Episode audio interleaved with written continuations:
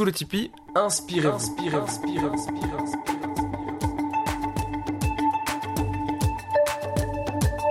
Sous le Tipeee, un lieu où l'on vient écouter des témoignages professionnels inspirants. D'un côté, ceux qui ont vécu, ils racontent leur métier, leur parcours de vie, partagent leurs anecdotes, leur philosophie et des conseils pour aider ceux de l'autre côté, vous, chers auditeurs, en quête de vous-même.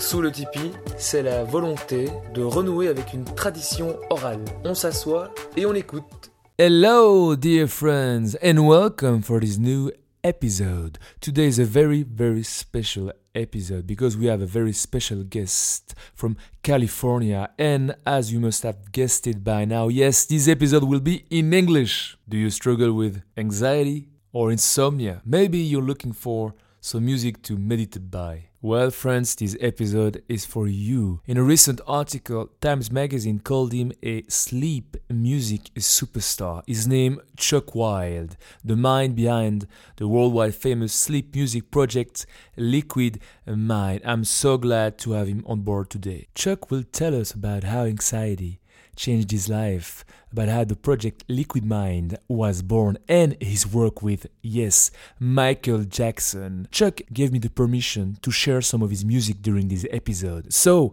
lay back, sit down, and let go sous le tipi.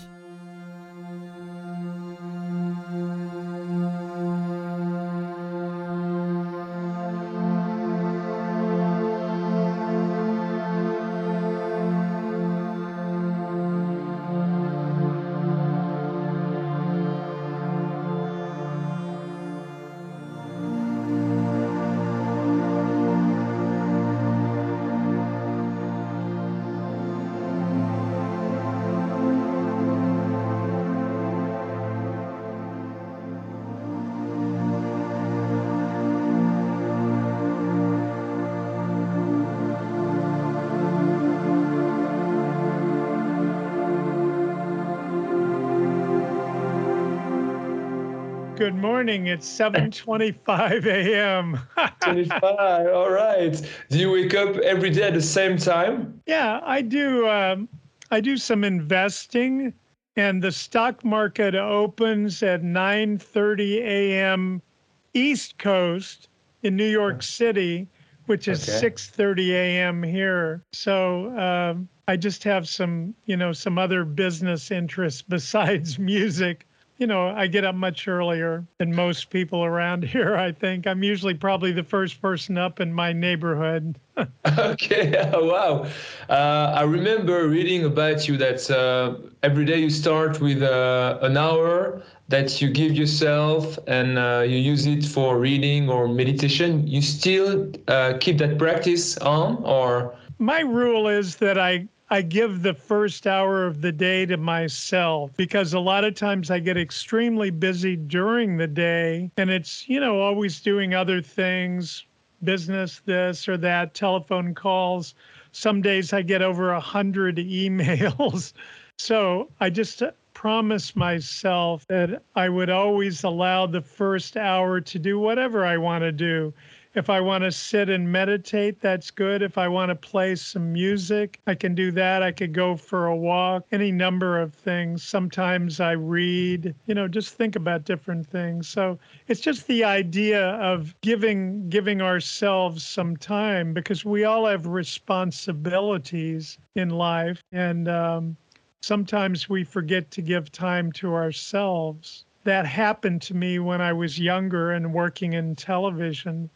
I didn't give any time to myself, and it resulted in me being very sick. That was back when I was doing the Max Headroom TV show for ABC television. Max Headroom was one of the first computerized characters in television. And the show was really fun. We were doing music. I was doing music with Michael Hoenig, a wonderful uh, composer who had been in Tangerine Dream, which Hmm. this is 1987. We uh, the show got behind schedule, and Michael and I started working 20 hours a day. It was insane, really. The network courier was standing outside the door of Michael's studio waiting for us to finish the music. Usually you would have two weeks to do 40 or 43 minutes of music. We were only given five days to do that. So I ended up being sleep deprived and, you know, just um, started having trouble breathing. And I didn't understand really what it was at the time. Now I understand that's a you know, can be a sign of anxiety. At the time, I didn't understand that. And we were just working, working, working, working. That's, you know, that's sort of the beginning of the story. I don't know if you want me to complete that. That was the beginning of the story of, of how liquid mind came about yeah absolutely because you you have said before that uh, quote having anxiety and panic was one of the best things that ever happened to me Yes, that was. And also, a lot of my friends were dying of the AIDS at the time. Now they call it HIV. Mm. Back then, it was called AIDS. And uh, it was very stressful. Um, you know, we would. Uh, we just wouldn't know what was going to happen next. Um, we would go sometimes to the funerals, and the parents would kick us out of the funeral. They didn't want anybody in there who was gay we're in a church and all of a sudden people are saying, sorry, you have to leave. In today's day and age, that's almost hard to believe, but that's that was the way things were in the 1980s. So in any case, uh, we were working, working, working with no time for relaxation or for taking care of ourselves. And uh, we were at a spotting session with the network. A spotting session is where you look at the rough cut of the TV show, and then you decide where the music will go. And I started having trouble breathing, and my heart rate was going really fast. And the producer of the show, Peter Wagg, uh, thought I was having a heart attack. So he threw me in his Porsche. He said, There's no time to call an hmm. ambulance. Get in my car. He had a brand new Porsche, and he drove 100 miles an hour down a down side streets to get me to an urgent clinic. And uh, they took me inside and did a bunch of tests very quickly. It only the whole thing only took about five minutes. And the doctor came out and he said, uh, "You know, you didn't have a heart attack. Uh, you have something called anxiety." And I had never even heard of that before. I was like, anxiety? What do you mean? I'm not anxious right? At the time you know i'm like half crazy really. And the doctor held up two sheets of paper. In one hand was prescription uh, rx for a medication. In the other hand were meditation instructions.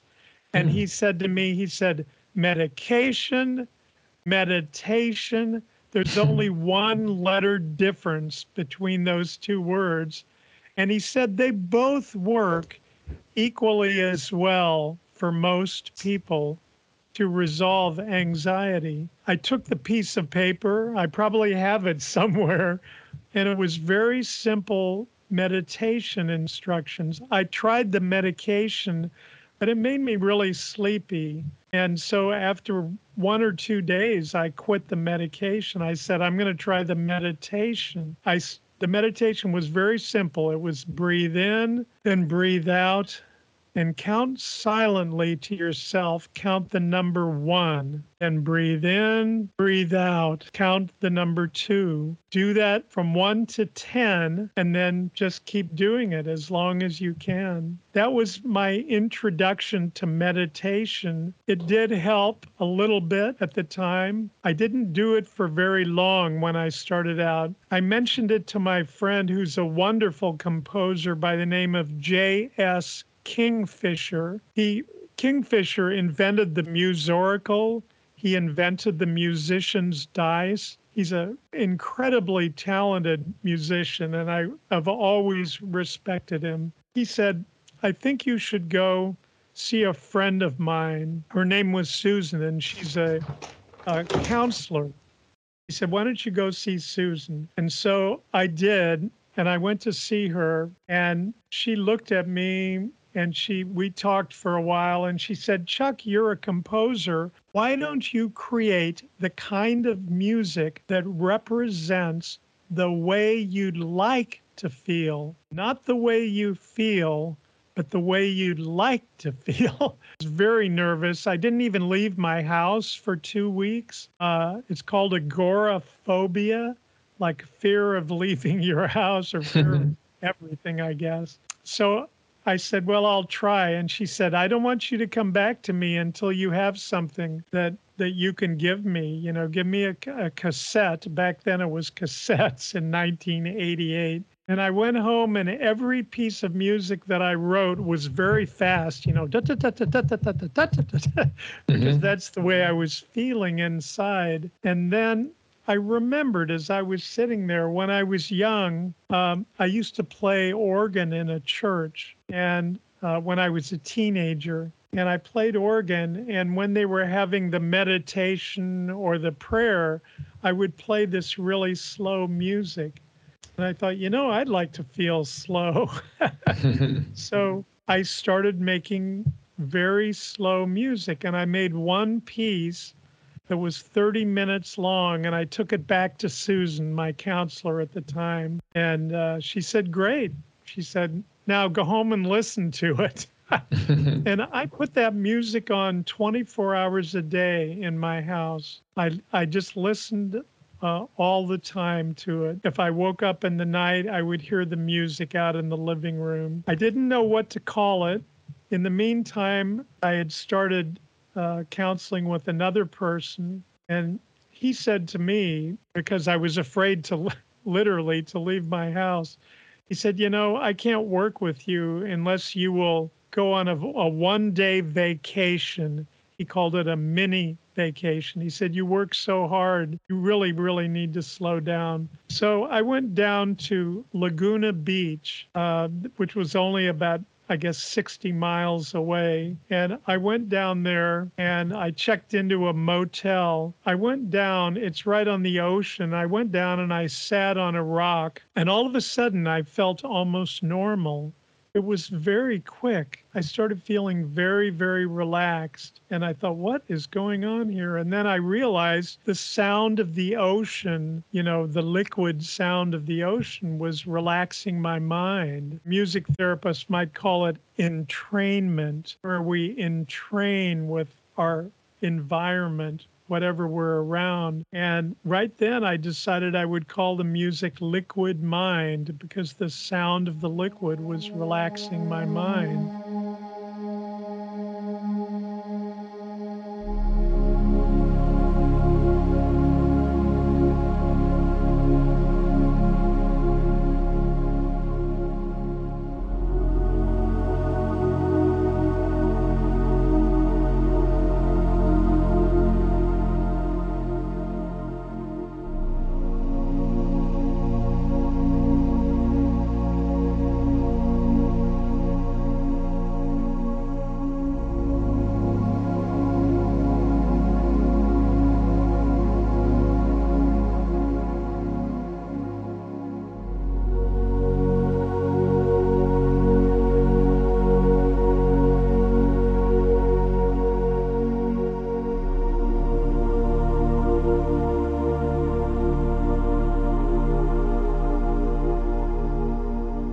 I went back home the next day, and um, it began for me a long journey towards better health and towards taking care of myself.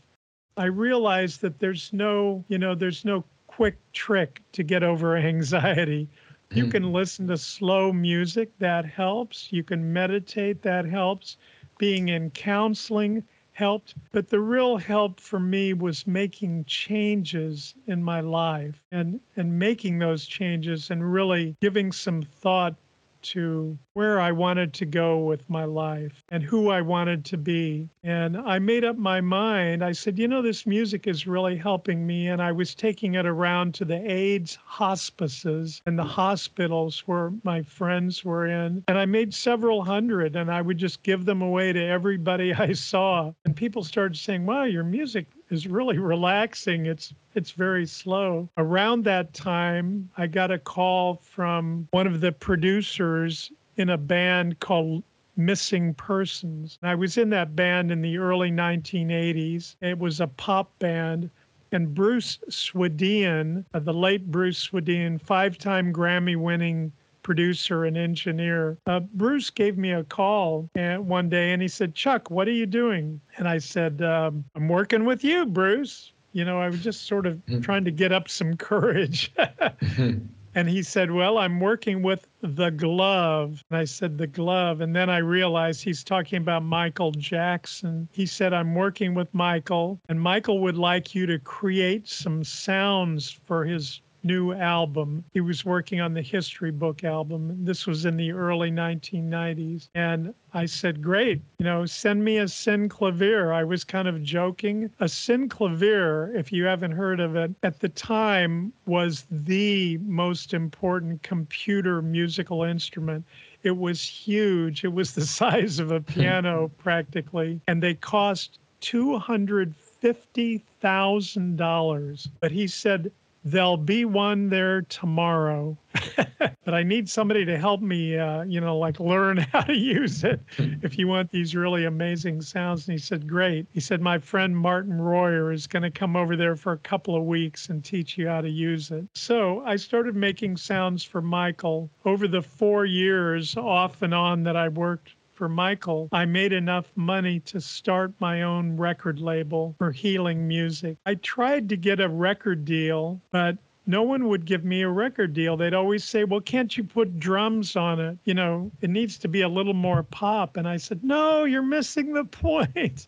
it's supposed to be slow and quiet and put people to sleep. That's the idea. So back then, nobody got it. Now there are dozens of artists doing this, and all the record labels are involved. That was kind of how Liquid Mind got started. My my pathway to healing was was pretty slow. It took me four or five years to to heal really and to make the changes in my life and um, to understand that anxiety is just some chemicals in my brain, hmm. for lack of a better word. It's just a couple of chemicals that get mixed up. You get a little bit too much adrenaline. That could happen from food, it could happen from stress at the work you know, at your workplace. It could happen from stress in your relationships, from financial issues. There's all kinds of reasons. One of the things that a gift that meditation gives me is perspective. It allows me to see things more clearly, for better or for worse. Maybe I don't want to see things clearly, but that's when I really need to meditate and go, you know, this is what I need to look at. And then it helps me make better decisions. So all the the titles to the Liquid Mind albums are sort of my pathway to healing. You know, when I started out, the first album was called Ambience Minimus. I didn't even know if there was a word like minimus, but I think there is, de minimis, you know, just to make my surroundings more quiet. The second album was Slow World. Uh, I stopped drinking coffee. I used to drink like cappuccinos all day long. And I stopped that. I haven't had any caffeine since 1988. So that was part of Slow World. Balance was the third album, and Balance was me learning how to balance the things in my life. I can work, but I, I need to have a life outside of work. I need to have friends, support groups, and things to help me balance live and so forth and so on through all the, the various albums. Album number eight was called Sleep, and that still is the most popular album, one of the most popular albums. I guess a lot of people sleep to my music. The one of the albums has been on the Billboard top 10 for 100 weeks now. That was uh, the album called Meditation, Liquid Mind 10 Meditation, and it's in the in the top 10 still. I think it's number four this week. So I think a lot of people are using Liquid Mind for meditation as well, though personally, I meditate in silence.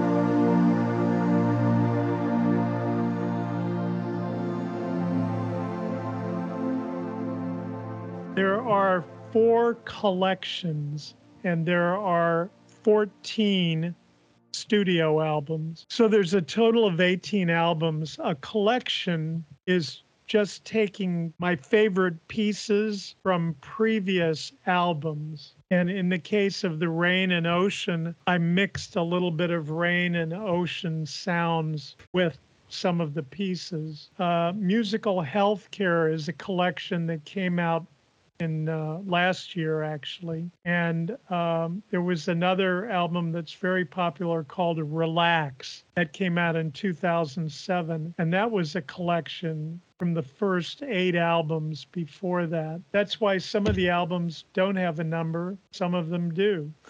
My music is often called zero beat. Like no beat. and um, you're right. I don't use a metronome for this Liquid Mind music. Uh, I would say the music is more melody driven. My procedure is, and it takes me about eight to 10 months to record an album because I can only work two or three hours a day. I get really drowsy because I don't do coffee and I don't drink tea either. It takes me many months, but when I write the music, I generally get up very early in the morning and I do it first thing and I will sketch 40 pieces, 40, sometimes 45 pieces. I'll sketch them, which means I'll just use one sound, like maybe a string sound or a vo- vocal sound or something. And I will sit at the keyboard, and sometimes the the melody comes in my head. Sometimes i'm sitting at the piano. Other times just when i'm playing i start playing and and then i hear something else and off i go. And so i create 40 or 45 pieces and then i let it sit. I learned that I need to have perspective. I learned this from meditating that perspective is really important. If I listen to something that I just wrote, I'm always going to go, "Oh wow, I love that." Hey. you know, I learned that in in writing pop songs. Uh, I was I was signed to um, Lorimar Telepictures, and then they were purchased by Warner Brothers. I learned working for them working for Warner's as a songwriter that you have to let a piece sit for a week or two weeks and then you can judge it properly. So I don't just write it and then finish it right away. I let it sit so that I'll go back and be critical. So after I write these 40 pieces, I'll let them sit for two or three weeks. Then I go back in the morning again in the early morning because the music is so slow. I want to work on it early when I'm sharp. And I'll go back and I'll pick out the top 20 pieces. And then I let it sit for another two weeks. I don't listen at all. And then I go and li- I listen to the 20 and I pick out uh, seven or eight pieces that I want to put on the album. So I have to like the sketch. The sketch is just that it's a sketch. Sometimes they're as short as five minutes, sometimes they're 20 minutes long and then I start the process. Once I pick seven or eight pieces, I start the process of refining and editing that piece to get it to be really uh, something that I love. Once I have that done, then I start, I guess, what you would call the orchestration. Even though the music sounds very simple, like you're just, oh, he's just holding a chord on a synth, you know it's not really that. There's there's quite a few sounds. There can be 15, 20 tracks. I use uh, singers that just sing ah, but I like it live. Uh, sometimes I use the uh, synth vocals, but mostly it's live uh, live singers. Three of my friends that are really great singers: Jimmy Demers, AJ Teschen, Seven Vanderpool. They have sung on many of my albums and they just sing ahs. And because it's so difficult to, with slow music, to hold a note for a really long time, they'll just overlap notes. And um, we'll sing three or four tracks of each note. The three of them sing it, and then I sing as well. So that all leads to a texture that's that sounds simple, but is actually, you know, fairly complex. I have some little tiny gentle rhythms, but nothing like a beat, and there is no tempo. Sometimes there's an implied tempo from the melody. If the melody goes da da something like that, there is a tempo that you kind of feel, but you don't really hear it. And I never use, I don't use the metronome uh, at all. I, I let the melodies wander for a pretty long time because I don't want people listening. I want them to be bored. I want the music to be boring, not sonically boring, but I don't want there to be a melody that's like da da da da da da da, you know, where you know where it's going. I want people to stop thinking when they listen. And that's what I, I hear from people a lot. I've had thousands of messages and emails from people. And um, it's just, it's amazing, you know, that I, I don't want you to be thinking about, oh, this is what's going to happen next. That's what goes on in pop music, and that's great. You know, I've written a lot of pop songs and, and had songs in a lot of TV shows and films, and I understand that. But this is different. I, I want people to tune in to the sound, to the sonic quality, really. You know, when we're babies in the womb, in our mother, we don't hear the treble very much. I wanted to mention this because the sound of my music is is purposely on purpose it's dull. The high end the treble is turned down. The low end the bass is turned up. And there was some research done that said that people like the really low frequencies. And if you listen uh, through a large system or through head some headphones you hear a very warm low end, the bottom end, or what I call the bottom end, uh, you know, the frequency is is very rich in the low end, like mm-hmm. 50 hertz would be the frequency in that area. And that's because when we were babies, before we were born, that was what we heard.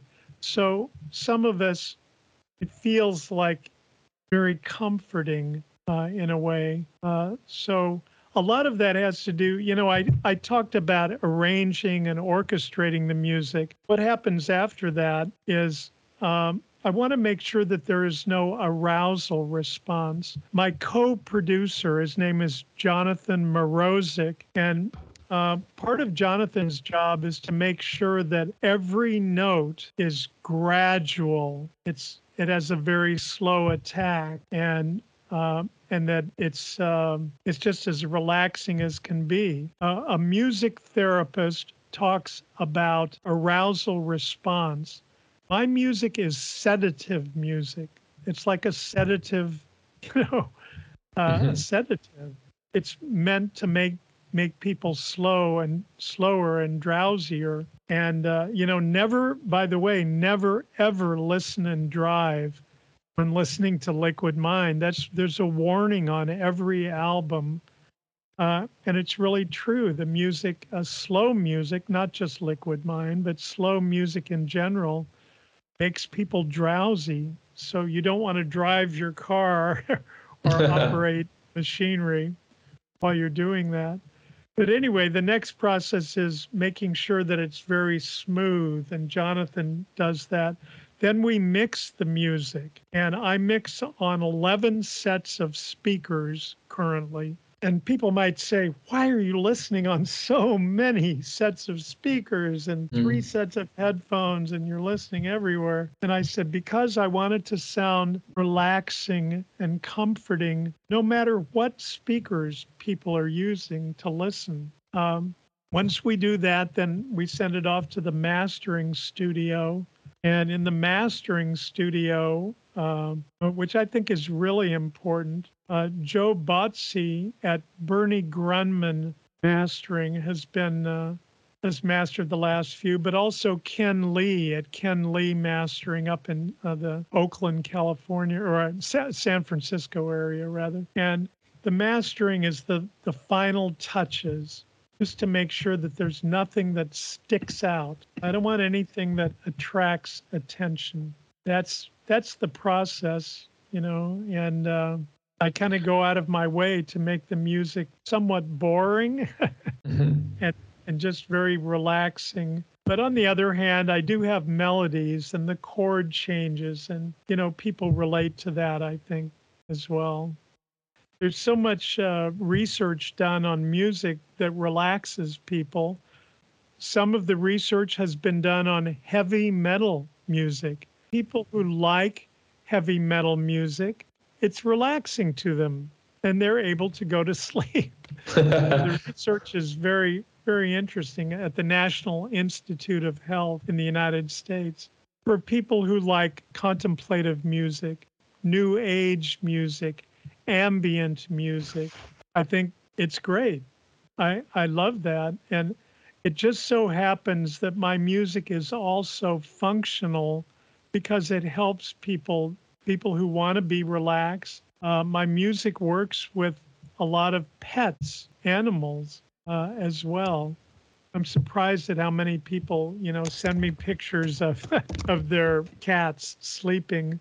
And I've I've had a lot of emails about that as well. So it's functional because I hope it helps people. Not everybody likes Liquid Mind. Some people want music with a beat, and that's great.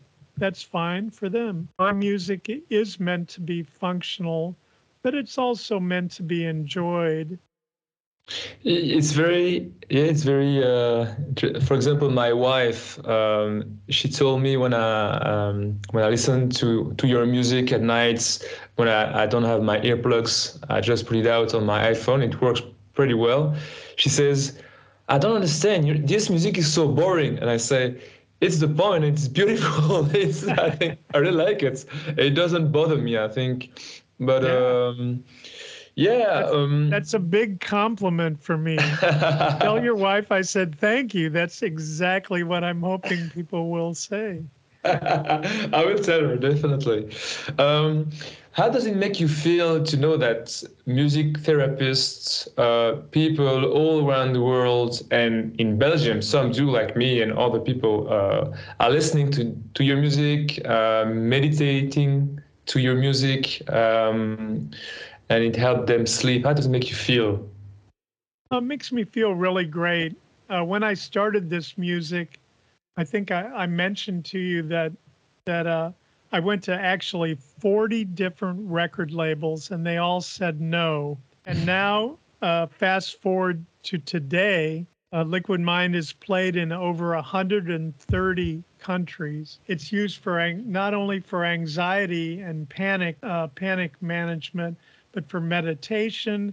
It's used for people with PTSD, like veterans, you know, people who are in a war zone. It's used oh. in sleep clinics. It's used in addiction recovery. I, I heard from a gentleman uh, in the Pennsylvania prison system in the United States that they their prisoners use it for recovering from drug addiction when they first get into prison. It's used in chemotherapy centers. I have a lot of a lot of people that have said, "Oh my gosh, I have cancer," but everyone listens to your music in the chemotherapy and it's used in childbirth. I mean, I just feel wonderful. I'm I'm 76 years old now. I had a pretty wild, fast life when I was younger, and I'm getting older. I still work really long days. I work work a little too much. I need more balance. I need mm. to listen more to my own music. I'm I'm just uh, I feel very very satisfied and happy that my music uh, can go on and help people.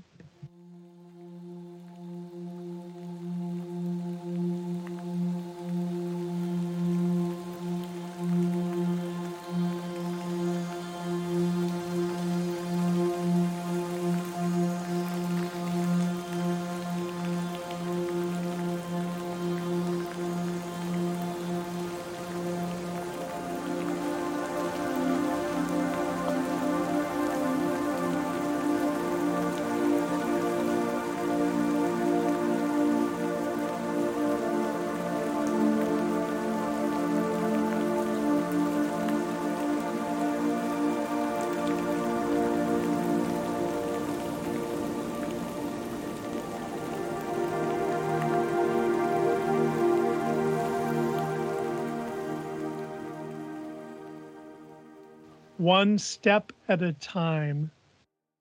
Uh, patience.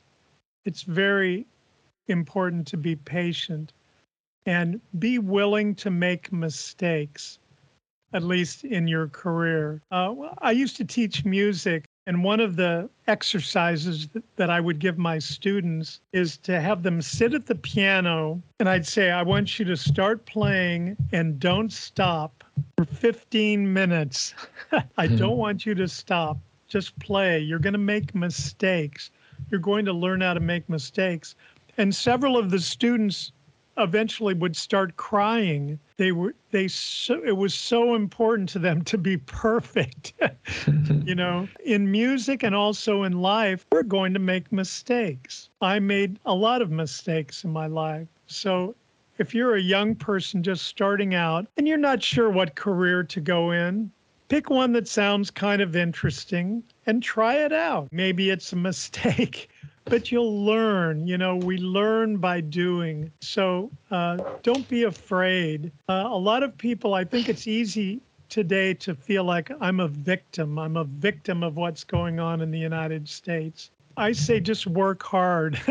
don't buy into that victim me- mentality. Just say, you know, if you need training, get out there and get the training. I I went to college. I got a degree in business, not in music. And then after I worked in the music industry for a while, I realized I had to go study music again. I had sung in choirs, but I didn't really actively study. So I went back to night school. Uh, when I was like 50 years old, I went back to hmm. school. So, you know, it's never too late people write music when they're 90 years old. If somebody wants to be a musician, you know, there are people who write it over the age of 100 and, and can still make music. Some classical composers come to mind. So that's one thing I would say. One step at a time, be willing to make a mistake. If you're crossing a street and there's a car coming, you don't want to make a mistake. But in the world of music, it's okay to make mistakes. And in most careers, you know, people don't expect you to be perfect right away. So don't be afraid to try something. I think it's important also, I would say to younger people, it's important to have vocabulary and in music, that means learning a lot of chords, to know a lot of chords, a lot of rhythms, a lot of melodies, you know, a willingness to try different new things. And even in other in business areas, you need to learn the vocabulary of the business. And and that means hanging out with people, talking to people. Another thing I would say would be ask good questions. That's terribly important when I was younger, I was kind of afraid to ask questions of people. you know, I thought, well, I don't want them to think I'm too stupid or something. But I learned very quickly that asking questions is one of the best ways to learn and, and to make better and better decisions. Ask questions. I encourage them to just do a simple clearing meditation. It helps me see things better if I'm really worried about something and my mind is just kind of going around in circles, it happens to everyone. I need to just sit down, breathe in, breathe out, you know, count count the number. I learned other kinds of meditations as well, like color meditations where you envision different colors. Anything to get my mind off what I'm thinking about. And then after I meditate, I have better perspective and I'll I'll see a way to do things uh, easier. So that's some of my my advice, I guess I would say. Great, thank you so much for uh, for your music and for uh, for uh, for everything. It's great. Sure. Well, th- thank you.